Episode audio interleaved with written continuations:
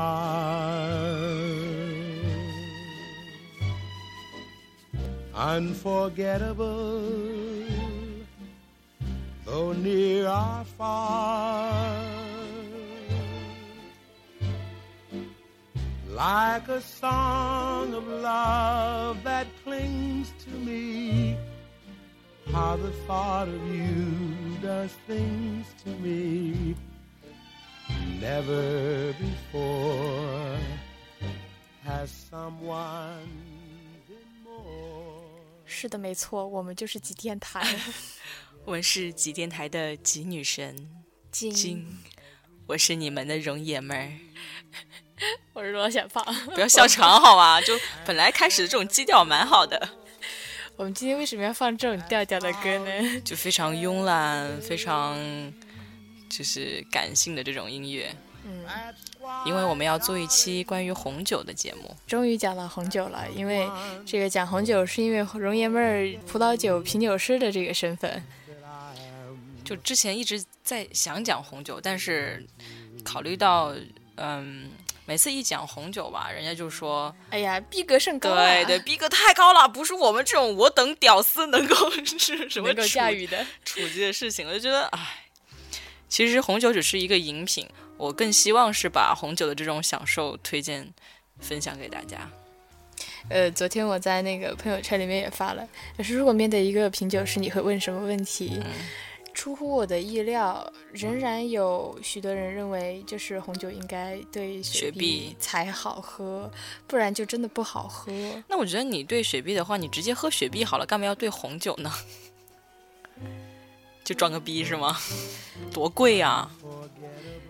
其实几年前，几年前我也这么喝过，呃，其实就是我伯伯他有一张卡，里面有两千块钱，说还没有用，你们去那个唱歌的那种会所去去唱歌，然后我们就去消费嘛。那既然这么多钱，唱歌也唱不完是吧？就点瓶红酒喝。然后当时那个，你知道他们这种场合有公主和王子吗？我们一群小屁孩儿，他就直接在红酒里面兑了雪碧，然后直接上给我们，也没有问。我一看就火了，你知道吗？这不是毁了我们的红酒吗？这好几百块，好几百块钱呢。我估计他那个红酒也是假的。对我 估计那几百块钱也就几十块钱。对，嗯，就是很多人他都有嗯喝红酒啊，然后要兑雪碧或者是冰块的这种习惯。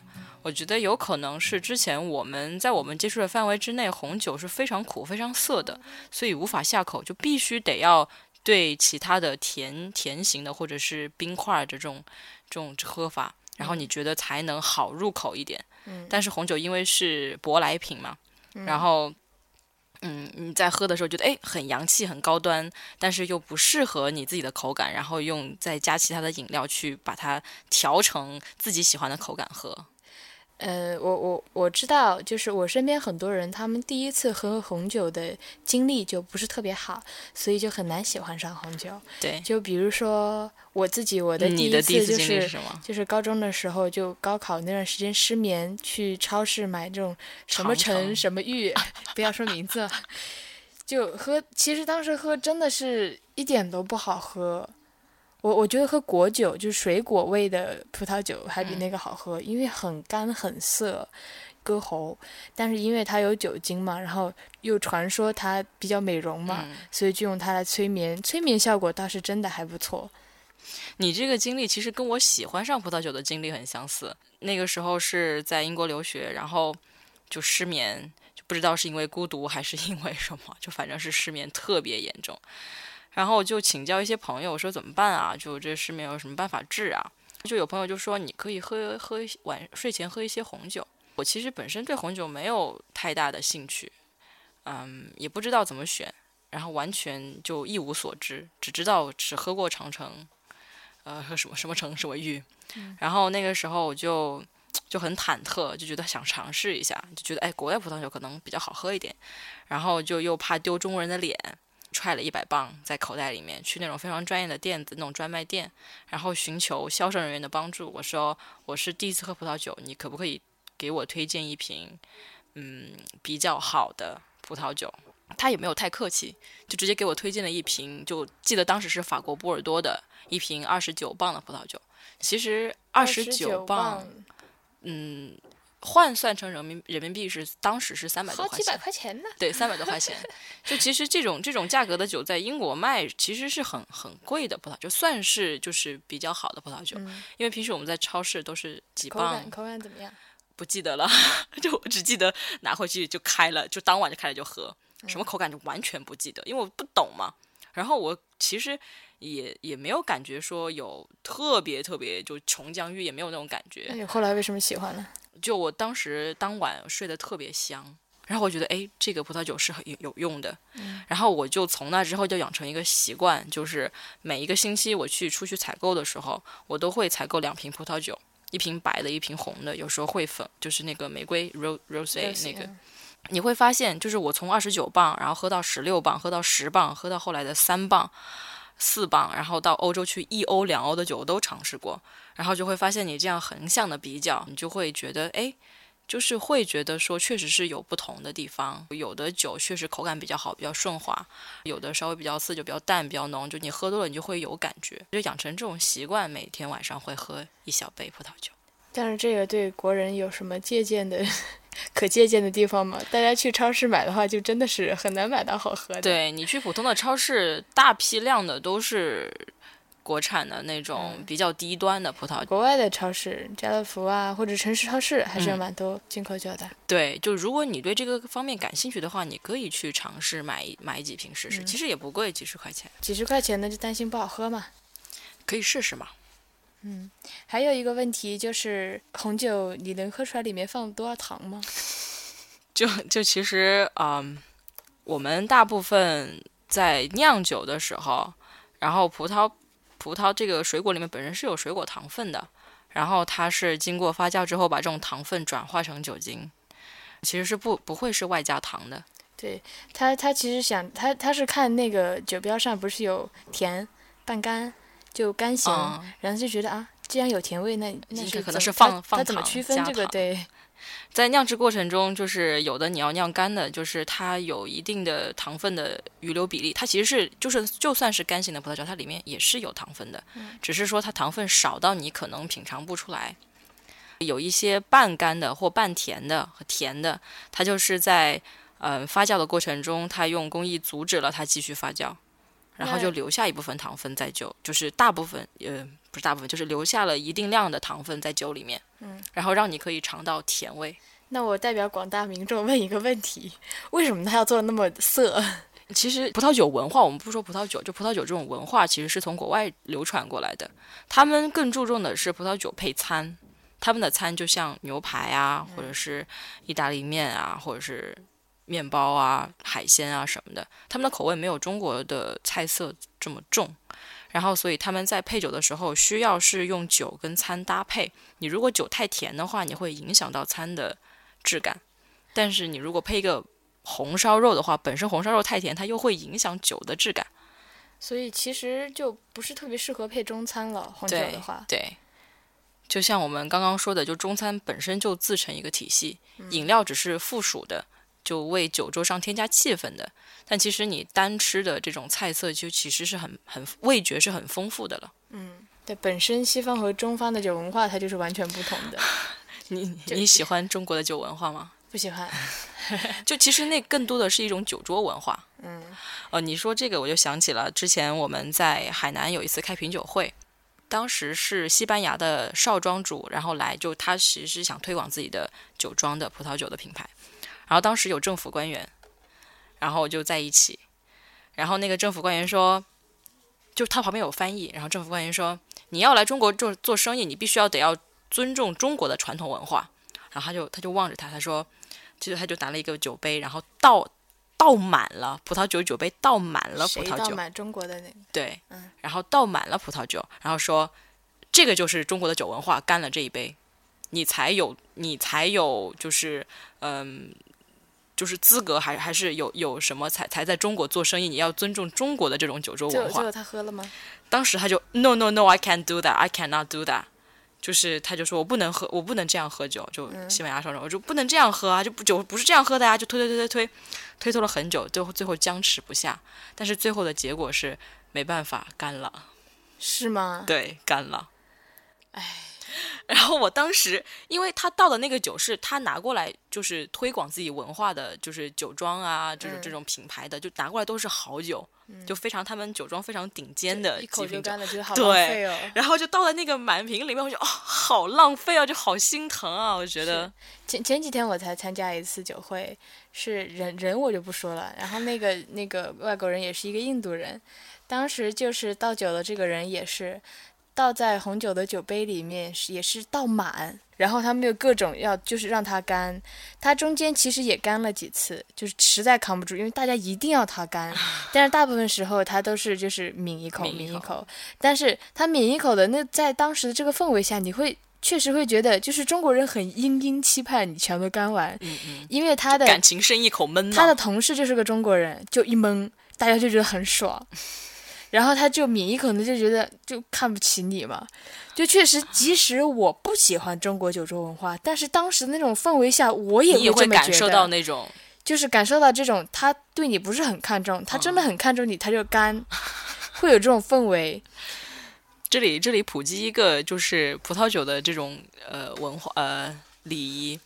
其实在，呃吃西餐的时候，主人就作为请客的这一方，或者是主人这一方，然后你根据今天的菜色挑选一杯，挑选一瓶比较适合搭配今天的餐的葡萄酒。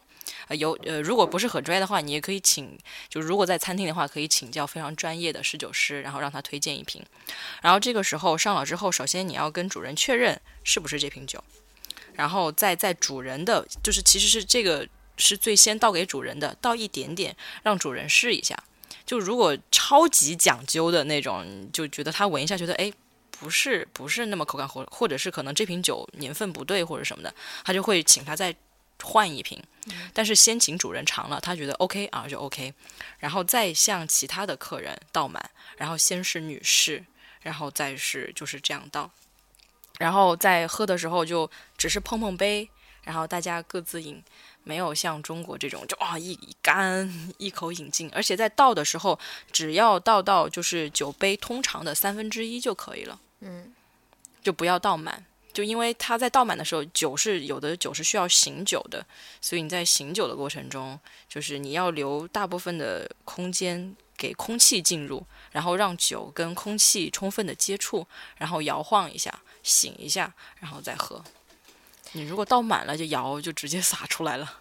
嗯，就根本就没法摇，对，真的是不要倒满，倒满好恐怖啊！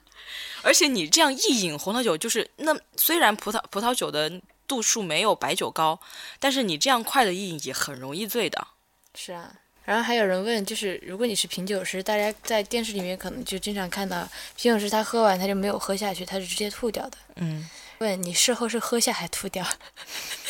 但我其实想解释一下“品酒师”这个词，没有说有某一个职业叫品酒师。就有人问我，哎，品酒师是干什么的？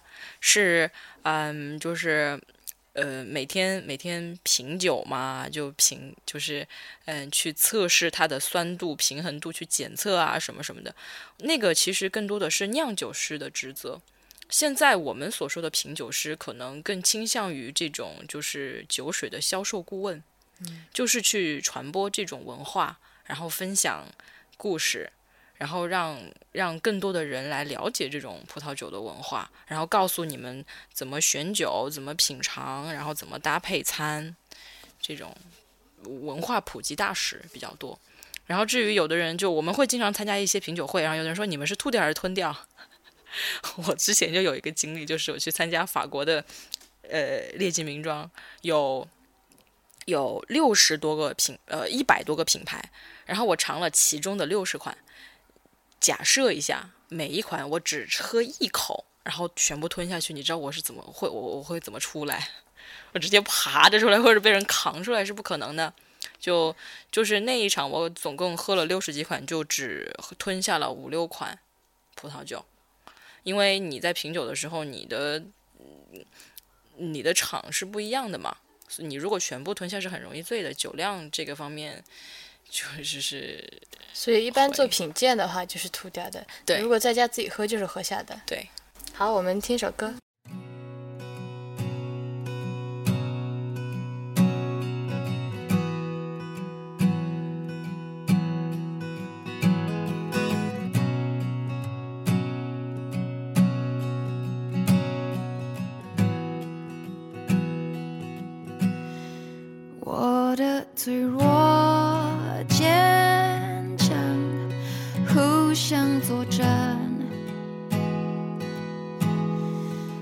心与感情是去平衡感，不想让自己活在过去的遗憾。问宇宙它是否还爱我吗？这问题早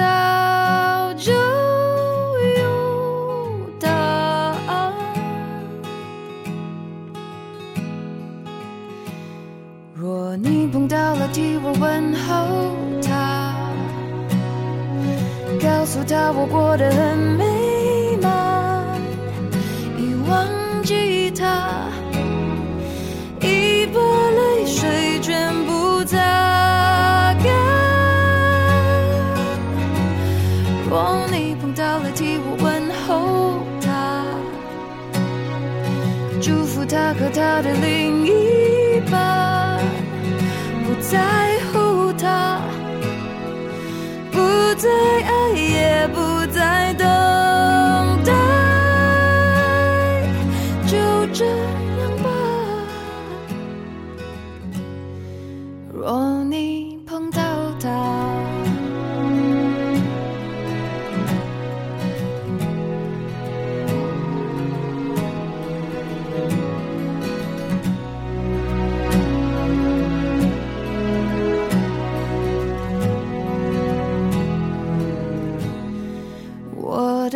自私慷慨，互相挑战。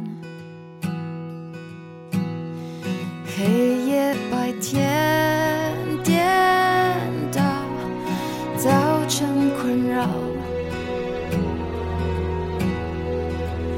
常在最乐观时突然跌进沮丧，为何失恋后想恢复那么困难？找些催眠的话。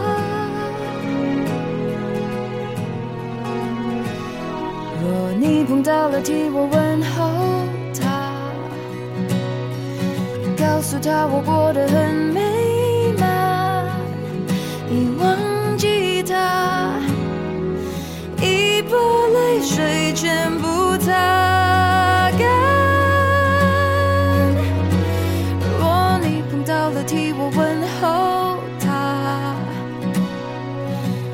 他和他的另一半，不在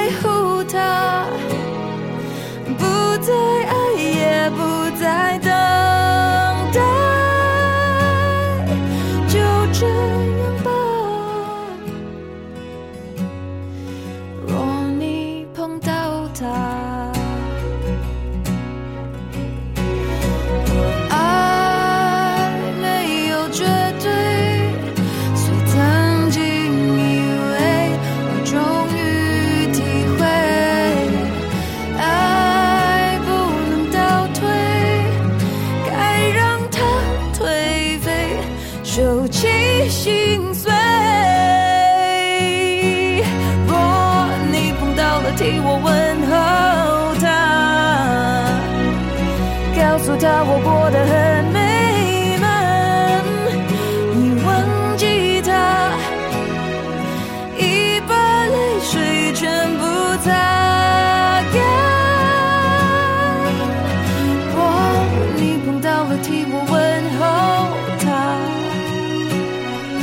祝福他和他的另一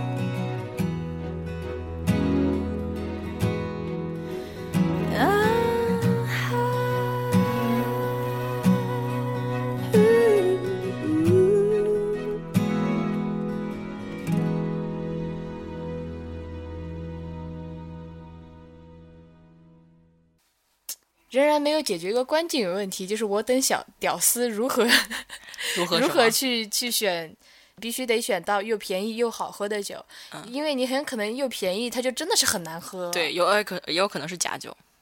你有什么推荐吗？嗯我我先说一个我的，我在 就是脱离了超市之后，超市实在买不到好喝的酒，我是去有通过像 Yes My Wine 这种呃。大网型的吧大电型的电商，电商，葡萄酒电商，对，但是它因为它每瓶酒它都写的非常，就觉得口感好像很好一样，嗯所以我压根就不知道应该怎么去选它这个酒。太多了种类。是，嗯，而且现在就是其实很多嗯大的葡萄酒电商慢慢现在都起来了，就不仅是野麦酒网这种之前老牌的这种电商比较大的电商网。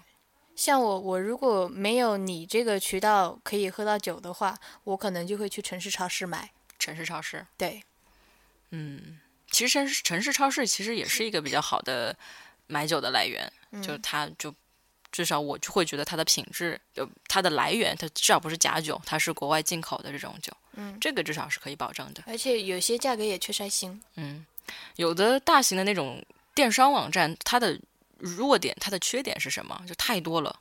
你如果没有任何的专业知识，无从分辨。对你不知道买哪个就好，感觉每个都很好喝，它就被过度的文化包装啊，感觉每个都很好喝。嗯，而且你也找不出你自己喜欢的那种品种。所以我的建议是去找一个像容爷们儿 身边找一个容爷们儿这样的比较，就是就比较比较呃，对，就大家可以加容爷妹儿微信，看他朋友圈里发的各种品酒日记，还是英文的，立马觉得朋友圈逼格蹭蹭就往上，指数就涨了。不是，主为什么是发英文？因为最近在记一些英文的那描述葡萄酒的词词汇，对，就是嗯想练习一下。然后每次容爷们儿发这个的时候，大家就会，哎，我可以盗图去发状态吗？就那个状那个图特别好看，是吗？就因为就红酒嘛，然后还真的就有人就拿过去发状态了。其实我们也在想，因为是作为葡萄酒的爱好者，我们近期也在想举举行小型的我们自己圈内的这种葡萄酒的品鉴会。嗯，这样是大家可以嗯通过比较小的资金，然后可以喝到比较好的葡萄酒，是这个更多的好的葡萄酒。这个应该属于就是你已经是葡萄酒爱好者了，然后嗯你如何维持这个爱好，并且向身边的朋友去宣传这种文化，对不然的话，你一个人你想要买一瓶好酒，可能就一瓶酒两千块钱，你要自己一个人负担，但是一群人的话就便宜了。对，而且你可以用一瓶葡萄酒的价格，你可以尝五瓶可能不同的品种的葡萄酒。对，那那对于他本身没有这个不知道怎么挑酒的这些基础的人，他怎么开始呢？嗯，如果身边找不到这样的朋友的话，然后你又想开始的话，你可以去网上搜索一些就兴趣爱好小组去参与他们的活动。我有搜索过豆瓣的嗯同城活动，嗯嗯它其实从生活中蛮丰富的，我蛮喜欢参加的。嗯但是红酒的话，有很多就是我搜索到之后，它是那种品品鉴师课程的一个推广，啊，它都是那种软文或者是是一个就是。就是你打电话，他会说你可以过来，可以帮你安排一个试听课，嗯就是交一百块钱。但是他最终他是要有一个成系统的培训才行的，所以这种短期的这种品鉴活动还是蛮少的。如果是一个很普通的葡萄酒爱好者，我其实我不太推荐去上那种非常专业的考证的，你就没有必要，就很贵那种。很贵，而对那种证书很贵你也不是要做出做这个行。业什么的，你只是想去多一个途径去尝更好的、更多的葡萄酒而已。嗯，其实我之前是我我来上海之后，就是经常跟着容爷们儿 混迹各大就是红酒什么酒庄品酒品酒会之类的，然后各种去喝，喝嗨了出门。对啊，其实你只要是听到我们的节目的时候，你都可以认识我。但是我们之后自己举行小型的葡萄酒圈子的这种聚会。你真的，我觉得这个可行。而且哦，我觉得还有一点啊，就是就不是宅男嘛，嗯宅男其实嗯很想出去。嗯，交友啊，然后或者是把妹啊什么的，但是他没有契机。如果你去参加那种相亲会，那种目的太目的太目的性太强，对对对我们以后呢就举行这种品酒会，嗯然后品酒会因为大多数女生嘛都会特别喜欢，特别是那种比较有小资女啊，比较有一点点格调的这种女嗯生，然后特别喜欢参加，然后我们就把宅男跟、呃这种女生全部都圈起来，然后利用。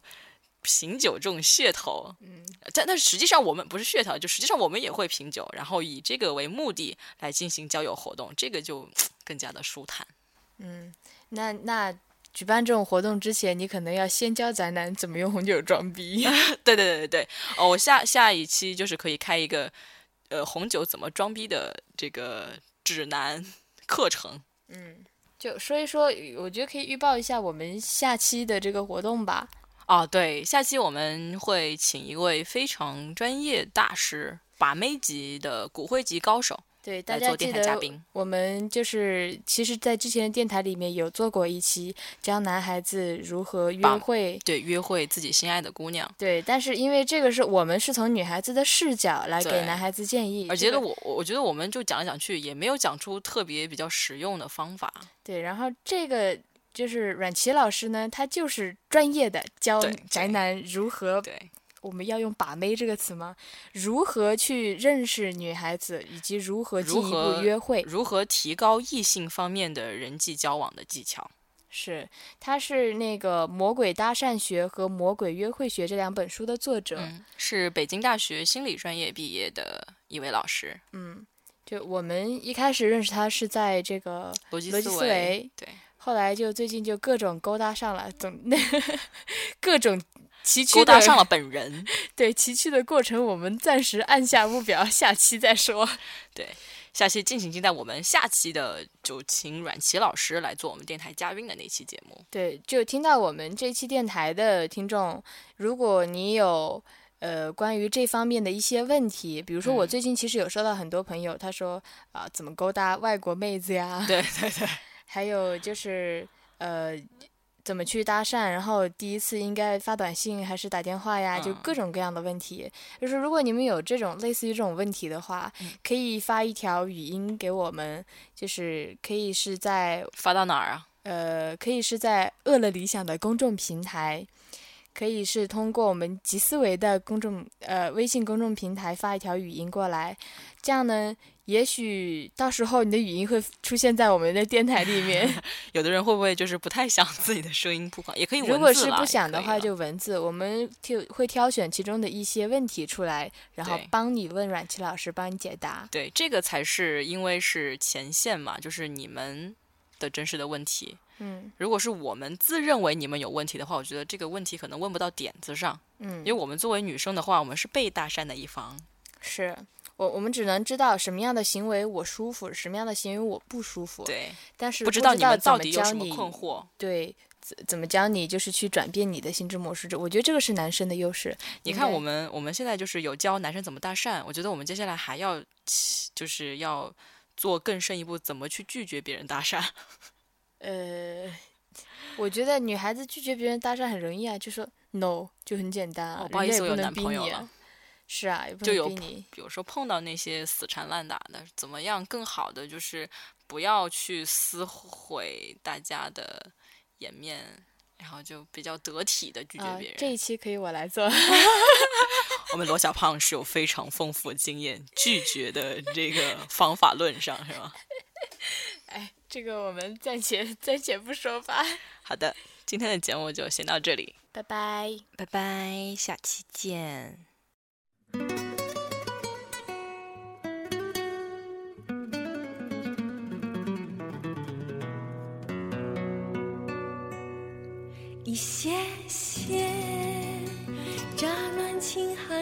一样，一双双红掌轻波的鸳鸯，一粒粒远上寂寞的村庄，一段段断了心肠的流光，两只手捧着暗淡的时光，两个人背影的去向，两句话可以掩饰的慌张，两年后可以忘记的地方，我的心就像